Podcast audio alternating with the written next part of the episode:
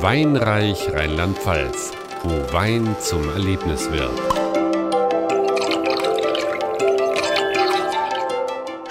Und herzlich willkommen zum Rheinland-Pfalz-Podcast.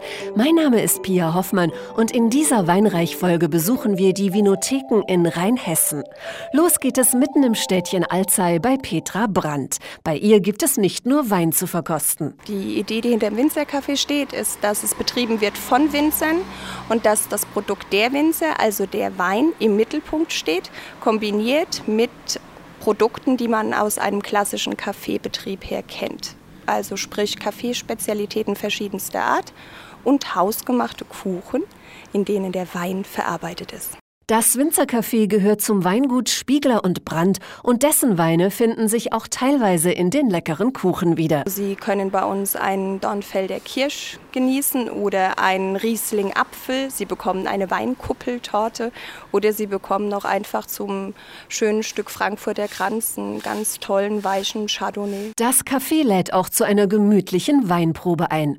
Doch für alle, die nicht genug Zeit haben, hat Petra Brandt eine Lösung. Wenn man jetzt nur auf der Durchreise Durchreise ist und eben nicht über Nacht zu Gast in Hessen bleibt, ist es schwierig, eine gewisse Breite zu kosten. Dann haben wir uns überlegt, wir füllen unser komplettes Sortiment in kleine Flaschen und wenn dann einer für zu Hause was zum Verkosten haben möchte, dann kann er sich so eine kleine Kiste A02 5 Liter Fläche mit nach Hause nehmen und hat dann unser Sortiment zum Probieren zu Hause. Optimal ist natürlich, sich ein paar Tage Zeit zu nehmen und von Vinothek zu Vinothek zu fahren.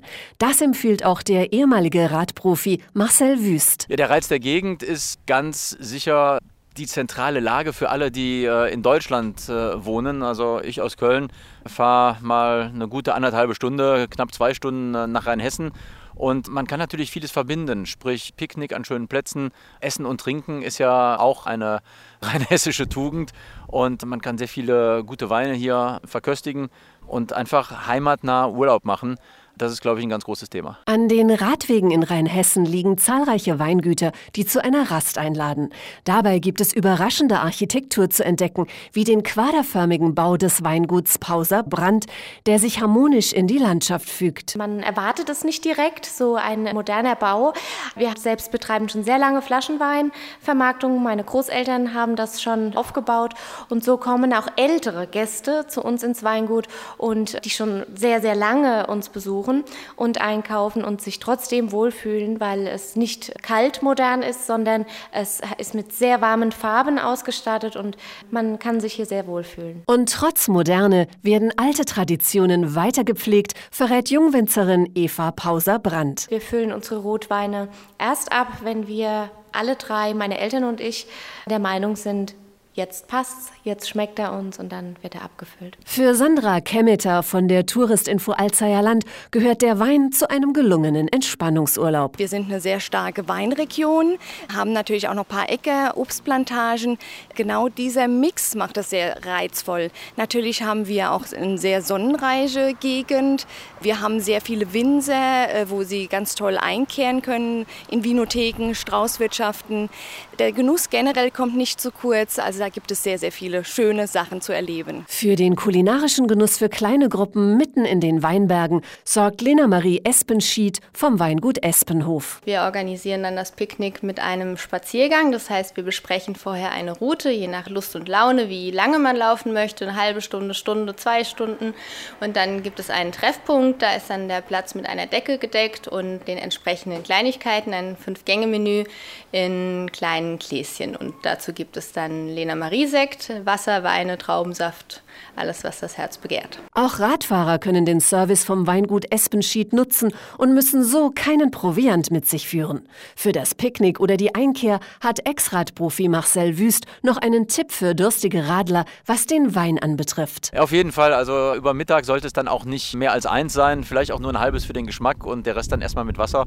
Und zuschlagen kann man ja dann abends, wenn die Tour vorbei ist. Denn wer nicht den Service der vielen E-Bike-Verleihe in der Region nutzt, sondern mit einem klassischen Tourenrad unterwegs ist, muss mit ein paar kleinen Steigungen rechnen, so Sandra Kemeter. Wir in Rheinhessen haben hier die 1000 Hügel. Das heißt, wir sind eine äh, hügelreiche Landschaft.